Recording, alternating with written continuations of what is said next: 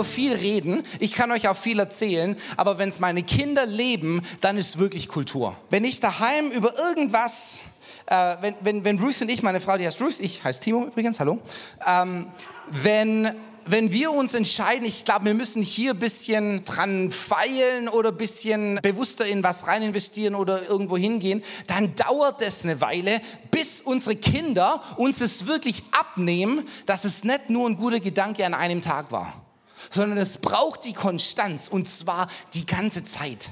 Ja, ich bin absoluter Fan von Erziehung. Ja, ich bin richtig überzeugt von meiner Erziehung.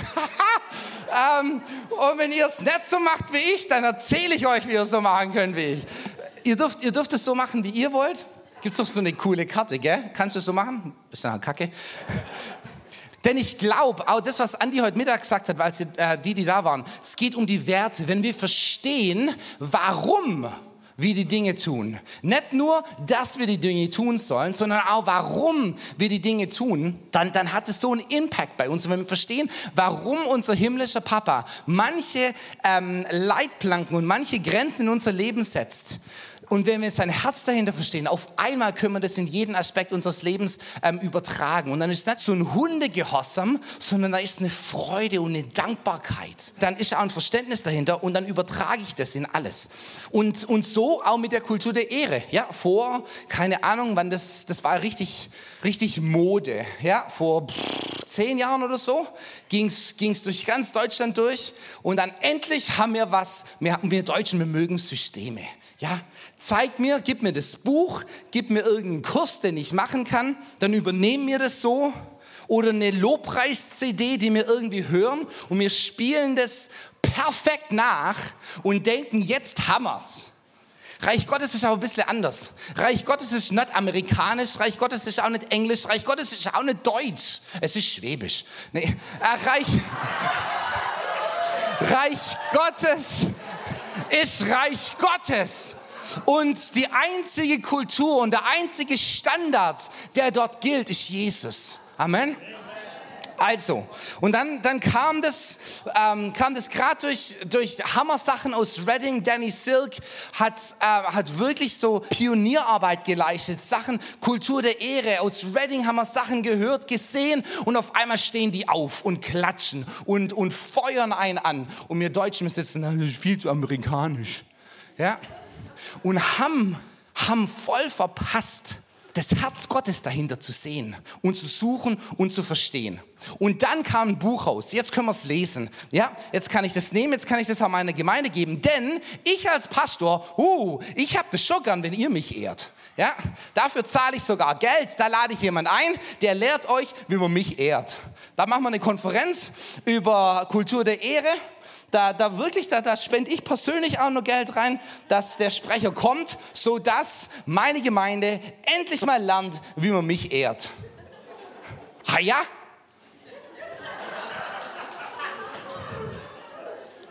Und ich war, bin es immer noch, involviert mit, mit Werken und Leuten, die gleichzeitig, beide Parteien haben dieses Buch gelesen, Kultur der Ehre. Beide haben Gottesdienste über die Kultur der Ehre gemacht. Und einen Monat später gab es einen Split. Weil du machst nämlich falsch. Und ich mach's richtig. Und ich versuche dich mit meinen besten Argumente dahin zu bringen, dass du es endlich so siehst wie ich. Und wenn du das nicht machst, dann muss ich mich von dir distanzieren. Denn im Christsein geht's doch um richtig und falsch. Da geht es doch wirklich um, glaubst du richtig? Hast du die Erkenntnis von Gut und Böse? Uhu, ja. Und darum geht es doch die ganze Zeit. Christsein ist doch wirklich hauptsächlich über richtig und falsch. Und dass ich allen anderen, die falsch liegen, falsch glauben, die Welt falsch sehen, endlich die Augen aufmachen kann, dass es so sehen wie ich. Denn ich habe ja recht. Und ich habe sogar ein Buch, dass das dir sagt, wie du das machst. Ja? Und dass ich recht habe. Das ist das Buch, das mir sagt, dass ich recht habe. Huh. Ja, denn ich lese die Bibel so lang, bis ich mich wieder da drin finde und sage, aha, da steht's, ich habe ja recht. Und die ganzen anderen Sachen, wo Jesus sagt, hey, ein hm, bisschen größer, ein bisschen weiter, ein bisschen breiter, Timo, come on. Die überlese ich und suche so lang, bis ich mich da wieder finde. Bis ich mich rechtfertigen kann in meinem Tun, in meinem Denken. So dass ich dir sagen kann, dass du falsch liegst. Aber dazu mehr später. Es geht ja um Ehre und Wertschätzung. Ja? Ehre und Wertschätzung ist so einfach, wenn wir endlich mal vom Gleichen reden würden. Jetzt die Kultur des Himmels. Ist Ehre und Wertschätzung. Absolut. Habt es heute Mittag gesagt, die Dreieinigkeit. Die Tatsache, dass Dreieinigkeit, dass das Wesen der Dreieinigkeit Liebe ist das, da, da, da passiert die ganze Zeit diese, dieses Geben, dieses selbstlose Geben der Ehre. Du, ich schätze dich höher als mich selbst. Und nicht nur, weil das halt was Schönes ist. Die, die drei, die sitzen da nicht am runden Tisch und der eine geilt sich am anderen auf und sie freuen sich einander so, oh, du bist so gut, nee, du bist so gut, oh, natürlich, ja. sondern die feiern sich absolut die Dreieinigkeit. Absolut. Aber, aber nicht aus, aus diesem Bedürfnis oder dieser Not nach Bestätigung, dass du es endlich so siehst wie ich. Denn danach suchen wir die ganze Zeit. Deshalb gibt es Klicken, Leute, die es so sehen wie ich. Deshalb gibt es unzählige Gemeinden und christliche Denominationen ja, weil sobald wir uns nicht mehr über die Taufe einig sein können, hu, dann, dann spalten wir die Gemeinde. Ja, geil. Dann, dann müssen wir uns ja trennen. Und ich bin mit anderen Leuten unterwegs, die das so sehen wie ich.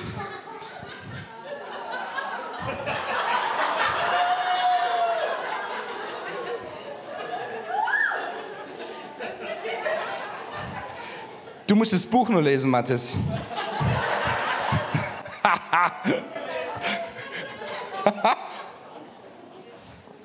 Aber um Kultur zu bauen, braucht es Zeit. Um Kultur zu bauen, braucht es auch eine Dynamik. Und deshalb ist Zerbruch und Spaltung so, kost, äh, so, äh, so teuer.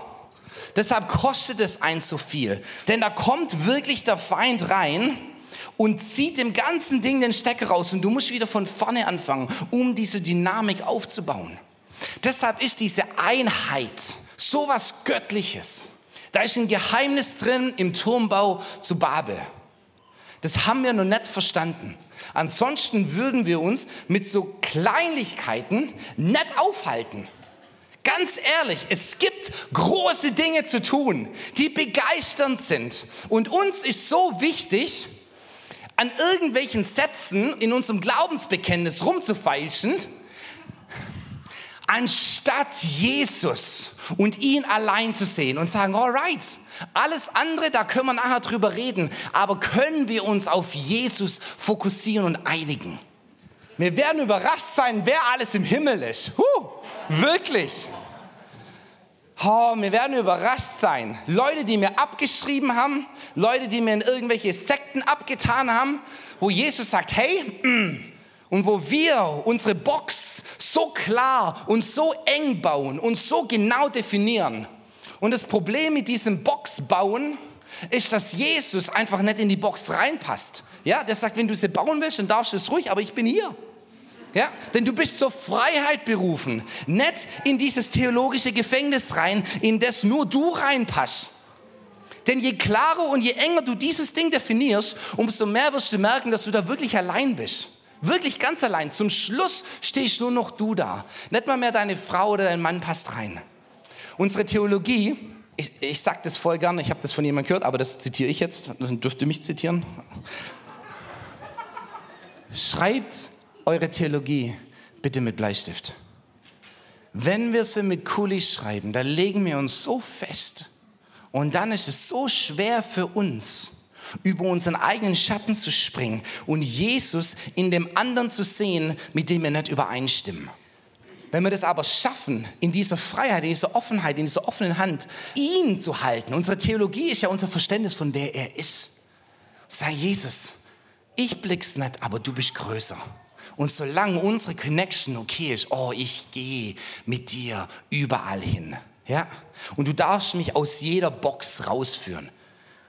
Die Geschichte von Petrus, der in Verzückung gerät auf dem Dach, da gab es noch nie so einen Fall davor. Das war ein Präzedenzfall.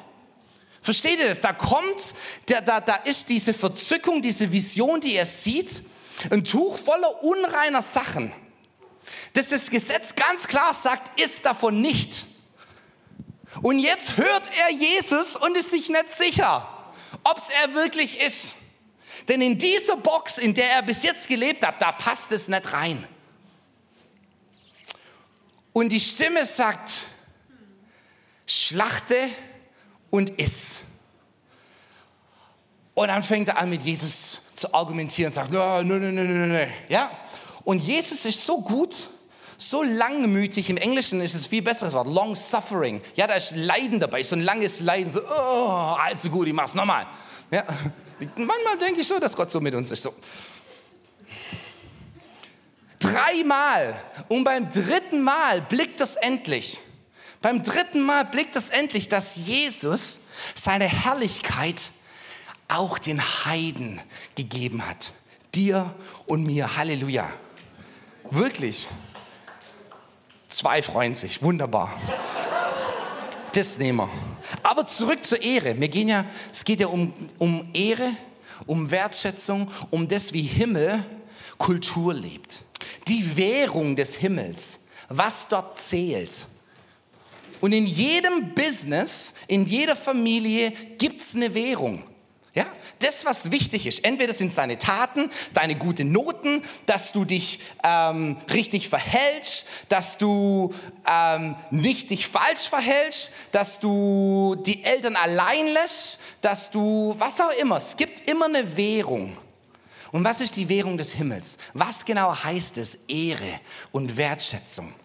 Ein Missverständnis äh, von Ehre und Wertschätzung ist zum Beispiel einfach nett zu sein, ja? Also gut, dann haben wir jetzt halt Kultur, Ehre und Wertschätzung, dann bin ich jetzt halt nett zu jedem, ja? Dann bringe ich halt jetzt den Leuten Kaffee und räume die Waschmaschine, die Waschmaschine ein, in der Gipsmühle, da wo wir arbeiten, da räume ich die Spülmaschine ein. Ich bin halt nett und ich ehre meine Kollegen, auch wenn es mich aufregt. Da stehen schon wieder drei ähm, dreckige Kaffeetassen rum, hätten sie auch selber einräumen können, aber ich mache das ja, Kultur der Ehre und schmeißt die Türe zu, aber weil das, auf das kommt es ja an. Ja? Dass die Leute wissen, du, ich hab dich, hab dich feil geehrt gerade. Ja? Bloß, dass du es weißt. Lässt aber nicht nochmal vorkommen, weil die Ehre, die, die geht irgendwann mal aus. Oder Ehre lehren, damit ich was bekomme. Ja? Ich möchte es über Ehre lernen, dass ihr endlich mal von jetzt an aufsteht, wenn ich auf die Bühne komme und mal richtig klatscht. Ja, das.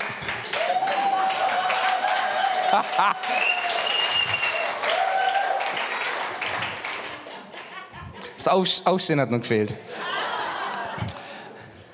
Wenn ich noch denke, dass.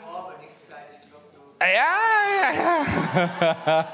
Wenn ich noch denke, dass es bei Ehre darum geht, was zu bekommen, dann habe ich Ehre nicht verstanden. Wenn ich noch denke, dass es bei der Ehre darum geht, was zu bekommen, dann habe ich Ehre noch nicht verstanden. Denn dann arbeite ich mich nach oben, damit ich endlich in einer Position bin, egal wo. Ob das in meiner Familie ist. Guck mal, Papa, ich habe schon wieder einen Einser nach Hause gebracht. Oh, super Sohnemann, ja? Oder guck mal, Herr Pastor, ich bin so gut, ich habe fünf Zeugnisse diese Woche. Oh, du bist ja voll heilig.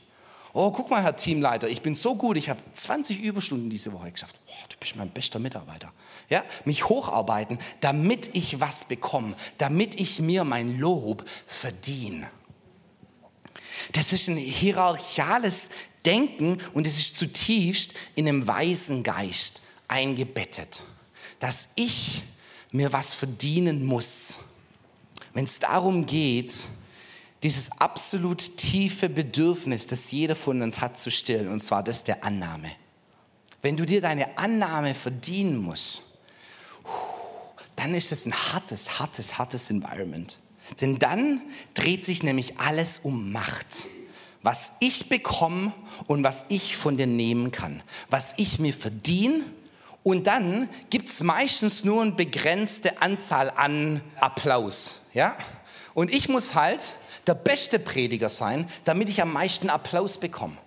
Ja? Und beim nächsten Mal, wenn ich merke, uh, da ist aber der Uwe da, der predigt wahrscheinlich ein bisschen besser als ich. Oder irgendwie hat er mit dem Heiligen Geist eine engere Connection. Also muss ich irgendwas machen, um das zu toppen. Vielleicht erzähle ich mal einen Witz davor. Oder vielleicht faste ich mal eine extra Woche davor, dass Heilige Geist wirklich mit mir beeindruckt ist und dann auf mein Gebot hin euch alle umschmeißt. Ja? Und dann seid ihr wieder von mir beeindruckt und klatscht das nächste Mal, wenn ich wieder auf die Bühne gehe. Ja, ihr lacht, aber Ah, ja. Vielleicht nicht so ganz extrem, aber die Züge, die sind überall da, die spüren wir überall. Aber wir sind zur Freiheit berufen, in eine Familie rein. Oder wenn wir denken, dass es um Unterordnung geht. Oh, du musst mich ehren, ja? Denn ähm, wir müssen die Leiterschaft ehren, okay? Musst dich unterordnen. Mach jetzt endlich mal, was ich sag, ja? Tu endlich mal, was ich für richtig halte. Glaub endlich mal so, wie ich das will. Ansonsten passt du bei mir nicht in mein Haus rein. Puh. Okay, jetzt sind wir echt ruhig geworden. Jetzt alle ertappt gefühlt. Aber Kultur des Himmels, das ist unsere Kultur. Versteht, das ist meine Kultur.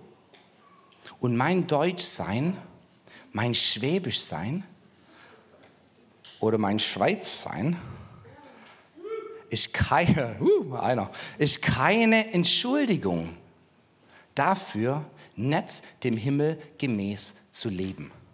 Nicht dem Himmel gemäß zu denken und zu handeln. Das bin nicht ich, das ist mir Wurst. Das, so bin ich nicht erzogen worden, das ist mir Wurst. So machen die Deutschen das nicht, das ist mir Wurst. Die Frage ist, wie ist Jesus? Und es geht nicht darum, dass ich euch jetzt erzähle, wie Jesus ist und ihr endlich glaubt, wie ich denke, dass Jesus ist, sondern du musst mit Jesus unterwegs sein fragen, hey, wie sieht es für mich in meinem Kontext aus? Denn ich bin zuallererst Himmelsbürger. Zuallererst bin ich Kulturträger des Himmels. Und ich glaube, da wird man niemals davon völlig frei sein, unsere Kultur mit unserem Christsein zu vermischen ich predige ein deutsches Christsein. Das, das wird so sein, ja? Das muss ich mir auch selber eingestehen. Das ist okay. Du darfst ein anderes Christsein predigen, wenn du von einer anderen Kultur kommst. Aber wir müssen uns auf Jesus einigen können. Und dann, dann sind die einen vielleicht so und die anderen machen das vielleicht so. Ganz egal. Aber wenn wir merken, wow, das, das macht jetzt gerade Jesus, dann ist es ganz egal, ob du das von der Person her bist, ob du ein lauter bist oder ein leiser bist, extrovertiert, introvertiert, ob du Hände auflegst oder nicht, ob du Hände hebst oder nicht, ob du Abendmahl nimmst zusammen oder nicht, ob du Kinder taufst oder nicht, ob du, was auch immer du machst. Wenn Jesus was macht, hu, dann sind wir alle dabei. Amen. Und dann wirst du, ganz ehrlich, das ist nämlich diese Herrschaftsfrage, wenn er wirklich König ist, dann bist du es nämlich nimmer. Und dann ist auch deine Kultur und deine Prägung auch nimmer. Und wenn er was macht, dann wird er Dinge, ganz ehrlich, wir wünschen uns ja manchmal, ach, wie schön wäre das, wenn ich vor 2000 Jahren gelebt hätte. Dann werde ich da mit Jesus. Ich glaube, wir hätten da so ein Riesenproblem, mit dem jüdischen Jesus unterwegs zu sein, der Havana Gilla singt, ja? Und, und, und andere Sachen macht, wo wir denken, Jesus, mm, könntest ein bisschen mehr deutsch sein, ja? Du könntest ein bisschen, ja, dieser Jesus, ah, der hat halt kein Schnitzel gegessen, ja? Dieser Jesus, der, der hat halt ein paar Sachen nett gemacht, die wir jetzt machen würden oder nett oder gemacht, die wir jetzt nicht mehr machen würden. Und, und, und mir geht es mir geht's einfach darum zu merken, dass wir an den Dingen, die wir so festhalten und um die es so schnell geht und für die wir so schnell kämpfen, dass die vielleicht gar nicht so wichtig sind. Sondern dass das Einzige, das zählt, ist Christus und Christus gekreuzigt. Und du hinkst mit Christus dran, also bist du eh schon tot. Und du bist in ein neues Leben auferweckt worden. Und du trägst die Kultur des Himmels zuallererst. Amen. Oh, yes. Also, dann lese ich nimmer die Bibel, um mich da drin wieder zu finden, dass ich dir endlich sagen kann, guck, jetzt habe ich endlich den einen Vers gefunden, völlig aus dem Kontext raus, der bestätigt, dass ich recht habe. Und den poste ich auf Facebook, auf deiner Timeline.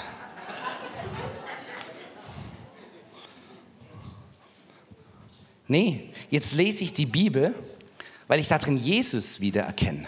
Und wenn auf einmal ich merke, dass meine Kultur, mein Lebensstil mit dem von Jesus clasht, dann ist es ganz klar, dass einer sich verändern muss.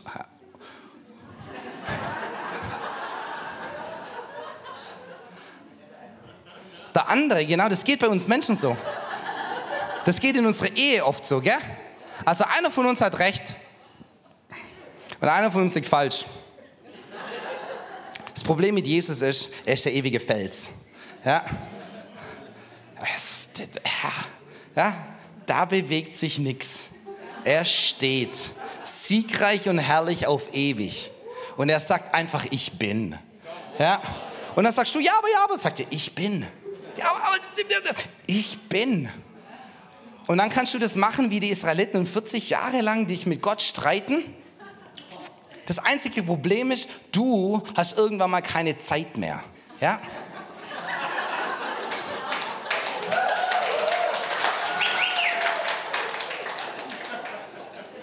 Er, der zeitlos ist, sagt, alright, ich habe alle Zeit der Welt, du nicht. Ja, das können wir so machen. Das ist halt Kacke. Ja. Du würdest dir und jedem, der in deinem Leben ist, einen Gefallen tun, wenn du dich endlich mal von mir beeinflussen lässt, anstatt zu hoffen, dass ich dich immer in deinem Ding bestätige. Uh. Also ich, ich hänge mit Jesus ab, um ihn besser zu kennen. Ich hänge mit Jesus ab mit einem offenen Herzen und sage, Jesus, ich bin, ich, ich bin so froh, dass ich dich habe. Und da, und ich, das ist nicht, dass ich jetzt auf irgendwie Sündensuche gehe oder so, überhaupt nicht. Sondern ich bin einfach mit Jesus unterwegs. Und dann, wenn ich mal, wow, da ist gerade ein Kulturclash zwischen ihm und mir, dann ist es ganz klar, dass ich sage, oh Jesus, zeig mir, wie du die Sache siehst. Zeig mir, wie du die Person siehst. Zeig mir, wie du mich siehst. Amen. Also, zurück zur Kultur der Ehre.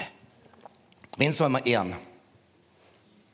Ah, yes! Einer sagt sehr gut, Jesus.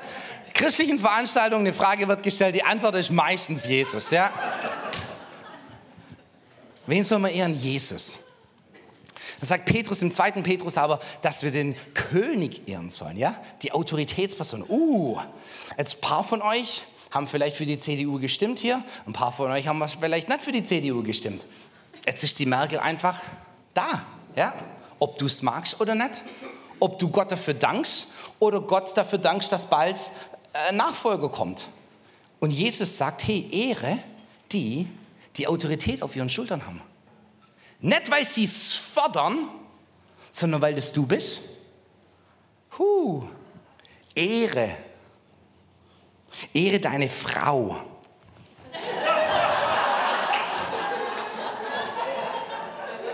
Auch wenn du recht hast.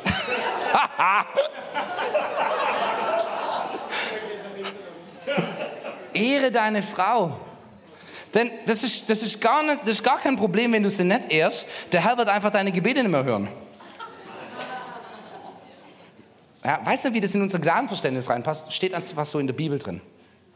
Ja, lass mal einfach mal so stehen. Er nimmt die Sache wirklich ernst, denn was du diesem geringsten meiner Geschwister getan hast, das hast du mir getan. Ehre, ehrt euch gegenseitig. Witwen und Waisen soll man ehren. Und dann bringt Petrus, 2. Petrus, was ist das? 2, 17, bringt wirklich den Hammer. Ehre alle Menschen. Alle. Ja, nicht nur ehre alle Christen, das wäre schon schwer genug. Ehre alle Menschen. Auch die oder besonders die, die falsch liegen. Genau da, wo es bei uns so sehr um richtig und falsch geht. Da, da dürfte eine Begeisterung in uns aufstehen, denn das ist Evangelisation. Du kannst niemanden zu Jesus führen, den du nicht ehrst und den du nicht schätzt.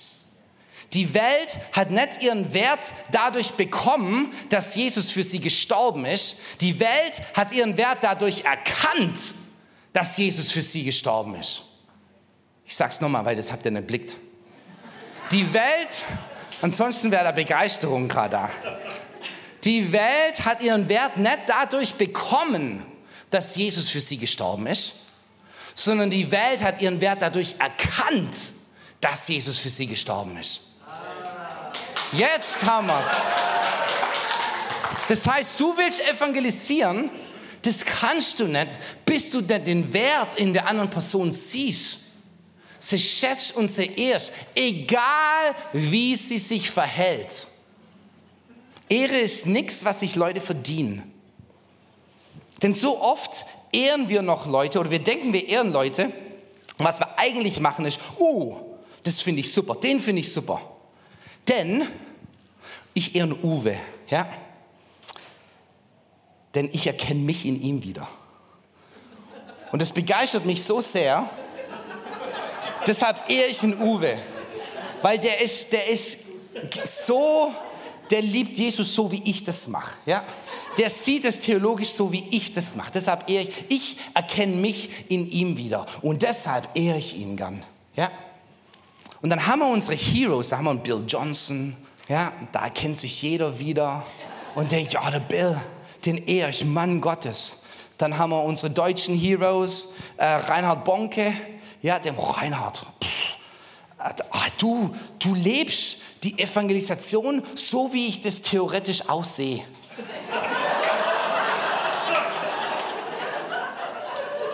Und weißt du was? Für dich klatsche ich nicht nur, da stehe ich sogar auf. Das hast du dir verdient, Reinhard. Ja, nach 30 Millionen Seelen, die du ins Reich Gottes reingebracht hast, da hast du auch mal ein Standing Ovation verdient. Ja, ich ehre mich in dir, ich erkenne mich in dir wieder. Du schaffst aber mich besser zu leben, als ich das selber kann. Von daher, wow. Ja, ihr lacht. Das ist aber wahr. Was machen wir jetzt, wenn jemand vor uns steht, wo aber nichts von uns in der Person ist? Wo ich mich nicht darin wiedererkenne, wo es nichts gibt, wo ich denke, wow, das ist wunderbar. Wie schaffe ich das, dich da zu ehren, wenn wir absolut anderer Meinung sind, grundsätzlich verschieden? Wie schaffe ich das, wenn du in jedem, in jedem Ding, in jedem Knackpunkt, wo ich sage, das ist fundamental für so, wie ich die Welt sehe, du es anders siehst? Wie schaffe ich das, dich da zu ehren? Und es geht nur übers Kreuz. Absolut nur. Nicht über theologische Übereinstimmung. Nicht über nett sein oder charmant oder ja, dann räume ich halt nochmal die, die Kaffeetassen ein. Sondern Jesus sieht in jeder Person etwas, für das es sich lohnt zu sterben. Selbst die Person sieht es manchmal nicht und denkt, die Person hat sich vielleicht selber schon abgeschrieben und gesagt, ich bin nimmers wert, gerettet zu werden. Ich bin es nimmer wert, dein Sohn zu heißen. Und Jesus sagt, doch, ich kenne dich. Du weißt gerade gar nicht mehr, wer du bist. Du kannst dich gerade nicht so sehen, wie du wirklich bist. Aber ich weiß, wer du bist. Und ich zeige dir, wer du bist. Und es fängt damit an, dass ich für dich sterbe, als wir noch Feinde waren. Hoho. Ja? Liebe deine Feinde. Das ist der Standard des Himmels. Ja? Nicht liebe die, die dich nachher auch lieb haben. Oder liebe deine Feinde von der Distanz. Ja, ich liebe dich, aber von hier. Das heißt nicht, dass wir ganz eng mit jedem laufen sollen. Aber das heißt auch nicht, dass wir uns zurückziehen sollen von jedem, der es einfach ein bisschen anders macht als wir. Juhu. Unsere Ehepartner, unsere Kinder, unsere Nachbarn, unsere Pastoren, unsere Teamleiter. Und ich sehe uns Christen, wir sind so gut da drin, auf Facebook das Reich Gottes voranzutreiben indem ich da sage, wie falsch du liegst. Gottes Segen, Timo. du Idiot. Und der Ton, in dem wir was sagen, uns darum geht es nicht, dass wir alle einfach nur lieb sein sollen und lalalala. Überhaupt nicht, ja? Aber wenn da so eine Aggression rüberkommt, so eine Arroganz, so eine Überheblichkeit, dann schmeckt es und riecht es nicht mehr nach Jesus dann kannst du noch so viel Bibelstellen da reinpacken. das schmeckt und riecht nach Jesus. Da kannst du so richtig liegen, dass du nachher falsch liegst. Und im Deutschen ist das Wort nicht so geläufig, Attitüde. Ja, das haben die Ärzte mal in einem Lied gesungen, aber ansonsten habe ich das eigentlich in Deutschland nie gehört. Diese innere Einstellung, deshalb brauchen wir uns, denn oft merken wir das gar nicht, wie sehr es in uns stinkt. Ich habe mal gehört, Attitüde, schlechte Attitüde ist wie schlechter Atem. Jeder um dich rum spürt's, bloß du nicht, obwohl es gleich unter deiner Nase ist. Du hast, ja, du bist dir dessen nicht bewusst, durch welchen Filter du redest, mit welcher Arroganz oder mit welcher Härte oder mit welcher, mit, mit welcher Aggression oder mit welchem Schmerz. Und da, da, da tut es gut, in dieser Kultur der Ehre unterwegs zu sein, wo wir nicht nur einander applaudieren, sondern auch einander konfrontieren. Ansonsten ist die ganze Ehrensache nur Heuchelei. Ich muss dich auch konfrontieren und sagen, hey du, das stimmt, was ist denn da los? Vor einem Jahr haben wir mal ein Meeting gehabt an einem Abend und ich habe einfach so gesagt, was ich so denke von der Sache. Und am nächsten Tag hat der Uwe gesagt, du Timo, geht's eigentlich gut? Weil gestern Abend hast du dich schon ein bisschen aggro angefühlt. Und ich war ein bisschen aggro. Gar nicht mehr in der Situation, aber ganz generell war es einfach. Äh. Und es kommt durch. Das kommt durch das, was in deinem Herzen ist, von dem Überfluss deines Herzens, von der Fülle, da spricht dein Mund. Da kannst du nichts dagegen tun. Und deshalb lass einfach Jesus sich um dein Herz kümmern. Und da, wo es diesen Kulturclash gibt, lass ihn dich da verändern. Und da musst du dich gar nicht mehr so sehr bemühen, was aus deinem Mund rauskommt, denn wenn es in deinem Herzen richtig ist, wird es ganz automatisch folgen. Amen. Uh, das war ein gutes Wort.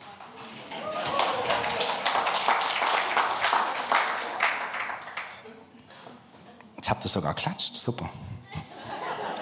habt ihr euch wiedererkannt? Es, kommt, es kommt immer darauf an, wie wir Gott sehen.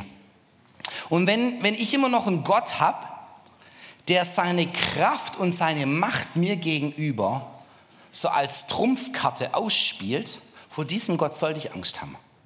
Ja, lieb mich oder fahr zur Hölle. Alright, jetzt haben wir eine ganz tiefe Theologie gerade angesprochen, gell? Das lassen wir. Aber wenn ich das in meinem natürlichen Umfeld lerne, dass das, Stärke einfach, das Stärkere einfach immer gewinnt, dass es darum geht, einfach ein bisschen lauter zu schreien, bisschen länger zu argumentieren, bisschen aggressiver zu sein, bisschen cleverer zu sein, ja, bisschen ausgeklügelter zu sein, nichts falsch zu machen, dass du mir ja nicht an Karren fahren kannst, was auch immer. Dann werde ich genau so auch denken, dass Reich Gottes funktioniert. Und auf einmal, und das, oh, da, da geht in mir das Messer auf. Und in meiner Tasche äh, wenn ich eins hätte. Wenn es Predigten gibt, die so richtig sind, aber völlig flach sind, so nichtssagend, ja, da kannst du nichts Falsches finden, aber die Zeit hättest du auch gespart. Da bin ich vielleicht, vielleicht von der Person her jemand, der lieber mal einen Fehler macht, aber dann richtig, anstatt einfach immer nur so, äh, ja, nichts sagen durch die Welt durch. Aber das sind alles Dinge, die wir, in der, die wir in unserem Umfeld lernen. Je nachdem, wie du in deiner Family aufwachsen bist, was für eine theologische Prägung du hast, um wie wir denken, dass Gott ist und wie wir uns dementsprechend auch verhalten sollen. Wenn wir zum Beispiel denken, dass es beim Christsein ausschließlich darum geht, gehorsam zu sein, ja? Es geht darum, die Regeln einzuhalten. Gut das zu machen, was Jesus von uns will, was auch immer das ist. Denn wenn ich diese Regeln nimmer einhalte, dann bestraft er mich. Und dann haben wir auch theologische Ausrichtungen, die sagen, ja, dann kommt dann Krankheit oder dann kommt dann Armut oder er entzieht einfach seine Liebe oder er zieht seine Gegenwart oder was auch immer. Aber da ist immer ein Stück, ein Stück Bestrafung dabei, wenn ich mich nicht an die Regeln halte. Und dann lebe ich natürlich meine Beziehung auch so mit dir. Uh, und das machen mir Eheleute so gern. Ja, ich werde verletzt, ich ziehe mich schon mal innerlich zurück. Das spürst du gleich. Einen halben Tag mal Stille. Ja, ein Tag mal Stille. Was ist los? Nix. Ja. Ist irgendwas los? Nix, habe ich gesagt.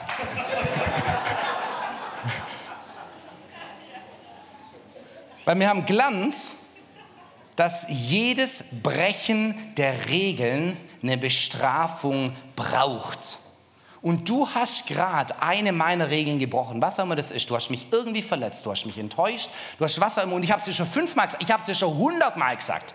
Ich sag schon gar nicht mehr.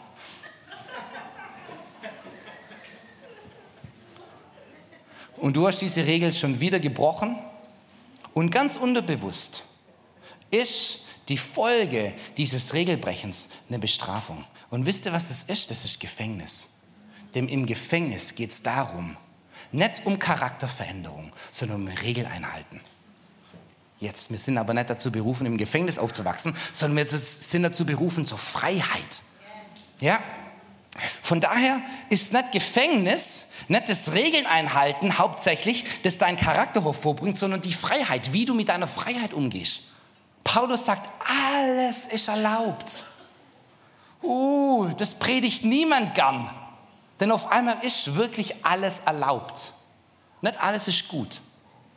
Nee, das ist wichtig. Nicht, nicht, nicht alles ist gut. Aber du bist so frei und Jesus hat dich so frei gemacht. Er hat dich nicht dazu befreit, ihm zu dienen, sondern er hat dich zur Freiheit befreit. Das ist ein Riesenunterschied. Da ist so viel Wertschätzung und Ehre dir gegenüber, dass er sagt, hey, ich sterbe für dich und du schuldest mir nichts. Nicht ich sterbe für dich, aber dann musst du mich aber auch lieb haben, Heo. Ja, also sonst ist das ein bisschen unfair. Jetzt guck mal, ich bin echt für dich gestorben. Das hat voll wehtan. so, sondern er hat uns in eine Freiheit reinberufen und in dieser Freiheit sagt er, hey, und in dieser Freiheit habe ich dir einen Heiligen Geist gegeben und er wird dich in was? In alle Wahrheit führen, dass du merkst, dass alles erlaubt ist. Alles ist erlaubt, aber nicht alles ist gut. Und in dieser Reife, in der du wächst, in diesem Charakter, der immer mehr ist, die, diese Göttlichkeit manifestiert, wirst du merken, dass du selber entscheidest, dass du Dinge nicht mehr tun willst. Nicht, weil du es nicht mehr darfst, sondern weil du merkst, wow, das passt nicht rein. Amen? Sehr gut.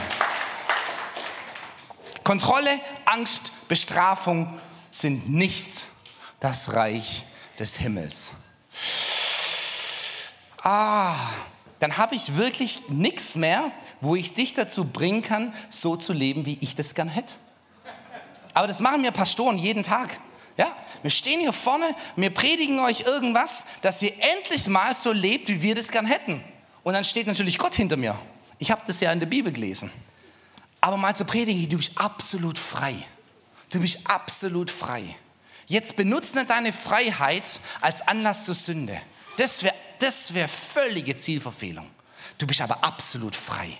Und in dieser Freiheit wirst du Christus ganz neu kennenlernen und merken, wie herrlich er ist und wie frei er dich gemacht hat und wie sehr er dich ehrt und schätzt. Jetzt, am Donnerstag, vor dem Karfreitag, sitzen zwölf Jünger und ein Jesus zum Abendessen zusammen. Und alles ist vorbereitet. Und es ist das letzte, letzte Mal, dass es so zusammen sind. Und Jesus sagt, hey, einer von euch wird mich verraten.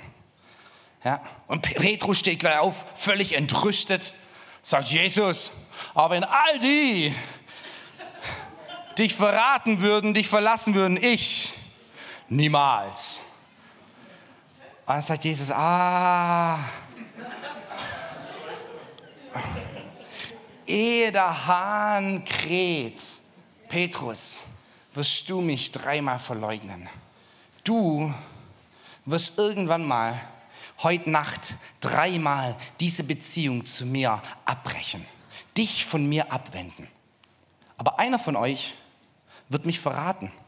Und da heißt, dass Judas in seinem Herzen schon beschlossen hat, das zu tun. Und Jesus sagt, jetzt tun wir Abendmahl feiern.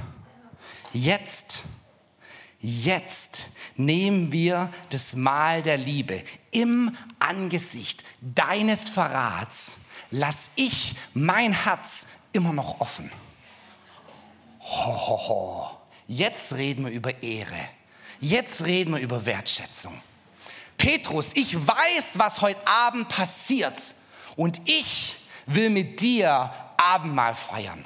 Judas, ich weiß, was du jetzt schon in deinem Herzen vorgenommen hast und ich will Abendmahl mit dir feiern. Wisst ihr, als wir wiedergeboren sind mit Jesus, dann ist diese Entscheidung, diese Option, ein steinernes Herz zu haben, nicht mehr in unserem Repertoire.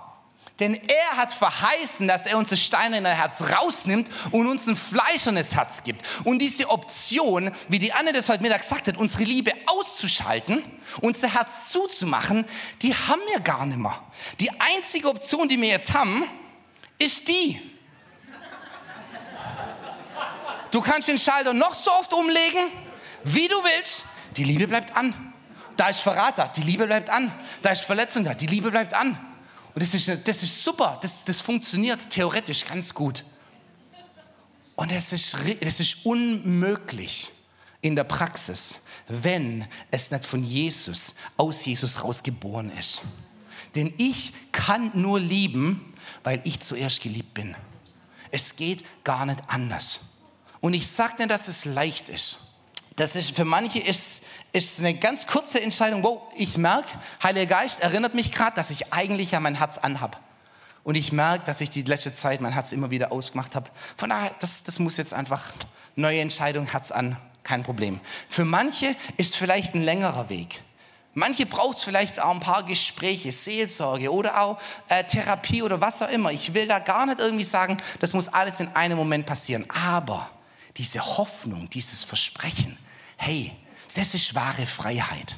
Dass du dich nimmer selber schützen musst, dass du niemand mehr bestrafen musst, sondern du kannst einfach sagen, hey, solange es an mir liegt, oh, du bist immer herzlich willkommen. Mit dir kann ich immer Abendmahl feiern. Jesus sagt, hey, ich nenne euch nimmer Sklaven oder Diener. Ja, ich bin mächtiger, du bist nicht so mächtig. Ich kann's, du kannst nicht. Sondern ich nenne euch jetzt Freunde. Ja, ich, da ist Ehre, da ist Wertschätzung da. Nicht, was Jesus genommen hat. Er kam nicht, um zu herrschen, sondern zu dienen. Immer, immer, immer. Selbst sein allerletzter Akt mit seinen Freunden hat er ihnen die Füße gewaschen. Huh, dieser Jesus, der hat nicht darauf gewartet, dass er auf die Bühne geht und die Leute stehen auf und klatschen. Er hat gesagt, hey, die Kultur des Himmels ist eine dieser selbstlosen, gebenden Liebe. Und wenn du mit mir unterwegs bist, dann wirst du merken, wie sehr der Himmel dich schätzt, liebt und ehrt. Es gibt trotzdem noch Leitung. Ich sage gar nicht, dass es keine Leitung im Reich Gottes gibt, ja? Aber selbst die Apostel und Propheten, auf denen ja alles gebaut ist, wie wir es im Epheser, glaube lesen, sind das Fundament und nicht das Dach. Ja? Da ist immer dieser dienende Aspekt. Da ist immer dieser selbstlose, dienende Aspekt.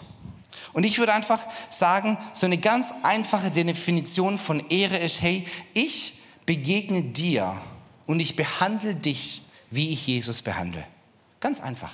Ganz egal und unabhängig davon, wer du bist, wie du heute drauf bist, was du getan hast, was du nicht getan hast. Ich behandle dich. Ich denke über dich, so wie ich über Jesus denke. Auch wenn du ein Idiot bist. Denn, denn wir denken jetzt gerade alle an, an, nette Leute, ja, so wie ich. Denkt gerade alle an mich. Timo, ja, dich könnte ich ehren. Ja. Denn ein schlechter Tag, der ist wahrscheinlich gar nicht so schlimm. Habt ihr recht. Nee, dieses Ich gehe mit dir so um, als wie wenn du Jesus wärst. Ich habe von einer gehört, die sagt, ich liebe es, prophetische Worte von anderen zu hören. Denn dann weiß ich, wie ich mit ihnen umgehen soll, wie ich mich ihnen gegenüber verhalten soll. Denn auf einmal begegne ich ihnen nimmer gemäß ihrer Vergangenheit und ihres Versagens, sondern ich begegne dir gemäß dem, wie der Himmel dich sieht. Huh. Wer kann sich an seine eigenen Prophetien erinnern? Ja? Wer hört sich Prophetien von anderen Leuten an? Nicht so viel. Aber das ist, die, das ist für mich diese Herausforderung, wo ich merke, wow, weil wenn ich, das nicht über, wenn ich dich nicht übers Kreuz angucke, dann schaue ich dich und richte dich und habe dich in einer Box gemäß deiner Vergangenheit. Und da ist immer Versagen drin. Und Und diese Erwartung habe ich auch für dich in deiner Zukunft. Und du sitzt schon in einem Gefängnis drin. Du kannst gar nicht mehr da rausbrechen, denn ich weiß ja, wer du bist. Aber der Himmel sieht dich ganz anders. Hier ist ein Simon, dieses geknickte Rohr. Und Jesus sagt, oh, aber ich weiß, wer du bist. Komm, du weißt nicht mal mehr, du weißt jetzt gerade noch nicht selber, wer du bist. Auch in drei Jahren wirst du noch mal knicken. Dreimal in einer Nacht wirst du knicken. Aber du bist Petrus. Du bist der Fels. Auf dir werde ich meine Gemeinde bauen. Petrus, du bist einer, der hinstehen wird. Petrus, du bist einer, der verlässlich ist. Ich weiß, dein Leben, das zeigt es noch gar nicht, aber komm und folge mir nach, leb mit mir und leb so lang und, und geh so lang mit mir, bis du dich so siehst, wie ich dich sehe.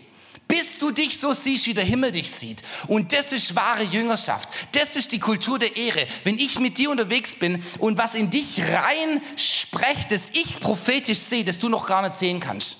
Und du handelst noch überhaupt nicht dementsprechend. Aber ich weiß, das bist du. Und ich laufe mit dir und ich ermutige dich und erinnere dich und ich ehre dich und sage, ich weiß, das bist du. Der Himmel sieht dich so. Deshalb sehe ich dich auch so. Deshalb gehe ich auch so mit dir um. Amen. Da hat es null, null, null Platz für Lästern. Aber das machen wir Christen ja nicht. Wir haben Fürbittekreise. Wenn wir Fürbitte tun, dann prophetisch. Jesus, lass den Petrus sehen, wer er ist. Denn er ist der Fels. Petrus, ich ehre dich. Petrus, du bist einer, der dafür dasteht, für das, was er weiß, was Christus für ihn getan hat. Amen. Und auf einmal mit solchen Leuten kann ich unterwegs sein. Von denen lasse ich mir auch gern was sagen, wo ich merke, wow, ich bin noch zu, mehr, zu viel Simon und nicht genug Petrus. Dann sage ich, ja bitte, weil ich weiß, dass du für mich bist. Aber Ehre ist nicht das, was ich bekomme, sondern Ehre ist das, was ich gebe. Und es beginnt dort, wo ich absolut keine Rechenschaft ablegen muss. Wo auch keine Gefahr steht, bestraft zu werden. Auf Facebook. Meine ich ganz im Ernst. Social Media hat nicht unsere Gesellschaft verschlechtert. Social Media hat nur unsere Gesellschaft einen Ausfluss gegeben für das, was im Herzen da ist. Jetzt traue ich mich, dir das zu sagen, weil ich kann es dir einfach hinter meinem Bildschirm sagen. Ich muss es dir ja nicht ins Gesicht sagen, aber es ist trotzdem im Herzen drin. Vor zwei Wochen habe ich ein richtig cooles, eine richtig coole Diskussion auf YouTube gehabt mit jemand. Ich mache ja Grace Hacks, die mögen viele und manche mögen sie auch nicht. Und das ist okay. Äh, die liegen halt falsch. Und unter einem von den, von den Grace Hacks äh, hat einer einen Kommentar geschrieben, äh, richtig, richtig cool. Du bist ja völlig verblendet. Punkt. Ja, das spürt man, die Attitüde. Ja, da ist nicht, oh, in Liebe dein Bruder in Christus, sondern Hashtag du Idiot. Ja? Du bist ja völlig verblendet. Das macht natürlich was mit mir, denn Theologie, das, was ich über Gott denke, das ist ja zutiefst persönlich. Das ist ja, das, das, das bestimmt ja mein Inneres. Also der hat mich gerade nicht nur angegriffen, dass ich verblendet bin, sondern dass alles, was ich über Gott denke, eigentlich falsch ist. Huh, ja? Jetzt kann ich ihm auch mal sagen, was ich wirklich denke. Ich habe ja die Bibel gelesen, habe ein paar Bibelstellen, kann ich ihm ins Ohr hauen und sagen, dass er falsch liegt und ich habe recht. Habe ich aber zurückgefragt, hey, ich weiß gar nicht mal ganz genau, wie das war, aber hey, wie bin ich, dir, bin ich da gerade auf den Chips getreten oder ähm, was passt dir gerade nicht oder was stößt dir auf? Und dann fängt er an und dann frage ich wieder zurück und jedes Mal habe ich ihm geantwortet, aber nicht mit Attitüde, nicht aggro. Ich habe aber auch keine Kompromisse eingegangen oder nichts, sondern einfach nur gesagt, hey, so sehe ich das, hier, hier und hier hast du und auch wirklich auch ein, ein Einfühlen. Ich verstehe, dass du das so siehst wenn du Gott so siehst. Aber die gute Nachricht ist, Gott ist wie Jesus. Von daher, lalalala, was auch immer. Und es ging vor, zurück, vor, zurück. Und zum Schluss schreibt er, du, das war ein richtig gutes Gespräch. Vielen Dank. Halleluja. Ehre und Wertschätzung. Denn ich hätte, ich hätte das ganz anders, es, es hätte ganz leicht eskalieren können. Und das macht sie auf Facebook die ganze Zeit. Ich hab recht. Nein, ich hab recht. Du liegst falsch. Du Idiot. In Liebe, dein Bruder in Christus.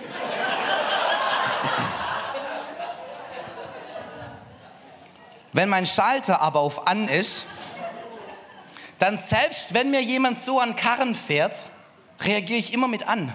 Ich reagiere immer mit an, nie mit aus, sondern immer mit an. Das heißt nicht, dass ich Kompromisse eingehen muss, aber ich reagiere immer mit meiner Liebe an. Amen. Ehre, Wertschätzung. So, ich habe noch viel zu sagen. Aber das überlassen wir dem Heiligen Geist, der euch in alle Wahrheit führen wird. Das könnt ihr noch nicht ertragen, genau. Da hast du recht. Wie macht man das ganz praktisch? Ich glaube, als während ich so heute Abend geredet habe, da habt ihr sicherlich ein paar Sachen innerlich gespürt. So, oh, da habe ich, hab ich ein Stück weit mein Herz zugemacht. Da habe ich mir die Berechtigung erteilt, dich zu entehren, indem ich dich bestraft habe, indem ich dir meine Liebe entzogen habe, indem ich dir die kalte Schulter gegeben habe. Du hast ja auch verdient. Du hast ja das und das und das und das gemacht. Aber das ist ja nicht, die, die Frage ist ja nicht, was du getan hast oder was du nicht getan hast, sondern die Frage ist, wie sieht es in deinem Herzen aus? Ist deine Liebe auf an? Denn die Liebe Jesu ist immer auf an. Ja? Er ehrt. Er schätzt dich so. Ich glaube nicht, dass heute dran ist, einfach nur ein Gebet schön zu sprechen und dann euch zu entlassen. Dann lassen wir uns einfach ein paar Minuten Zeit, um Heiligen Geist einfach nochmal die Chance zu geben, uns aufzuzeigen, wer wir wirklich sind. Und da, wo wir merken, oh, da ist ein kleiner Kulturclash, da darf ich mich verändern. Wenn es da ein paar Dinge gibt, wo ich merke, oh, da darf es bei mir einfach, da, da dürfen sich ein paar Sachen verändern, möchte ich euch ermutigen, die aufzuschreiben dass die konkret werden, dass ihr die nicht heute Abend nur denkt, sondern dass das braucht auch diese bewusste Entscheidung, auch morgen und übermorgen und übermorgen. Ja, wie oft soll ich meinem Bruder vergeben? Jedes Mal, jedes Mal. Jedes Mal, wenn dieser Gedanke hochkommt, jedes Mal, wenn dieses Gefühl der Bitterkeit oder des Frust oder des Schmerzes hochkommt. Ja, und nicht eine billige Vergebung, sondern einfach auch mit Jesus ringen von daher glaube ich, manche Sachen sind einfach jetzt eine ganz einfache Entscheidung und dann ist es getan. Und für manche Dinge ist das der Anfang von dem Prozess und das ist auch okay. Aber lass uns da einfach ein paar Minuten still sein. Schreib bitte die Dinge auf, denn ich bin mir sicher, dass bei jedem Heiliger Geist gerade sagt, hey, in diesem Aspekt dein Herz eigentlich an. Du hast aber gelebt, als wie wenn es aus wäre. Heiliger Geist, ich danke dir, dass nicht wir unsere Herzen erforschen müssen, sondern dass du uns so gut kennst. Und dass der Fokus auch nicht auf Sünde ist oder auf unser Versagen, sondern der Fokus ist auf das, wie du uns erschaffen hast. Mit einem Herzen, das die ganze Zeit an ist. Und da, wo wir dementsprechend noch nicht leben, ich danke dir, dass da Veränderung reinkommen darf.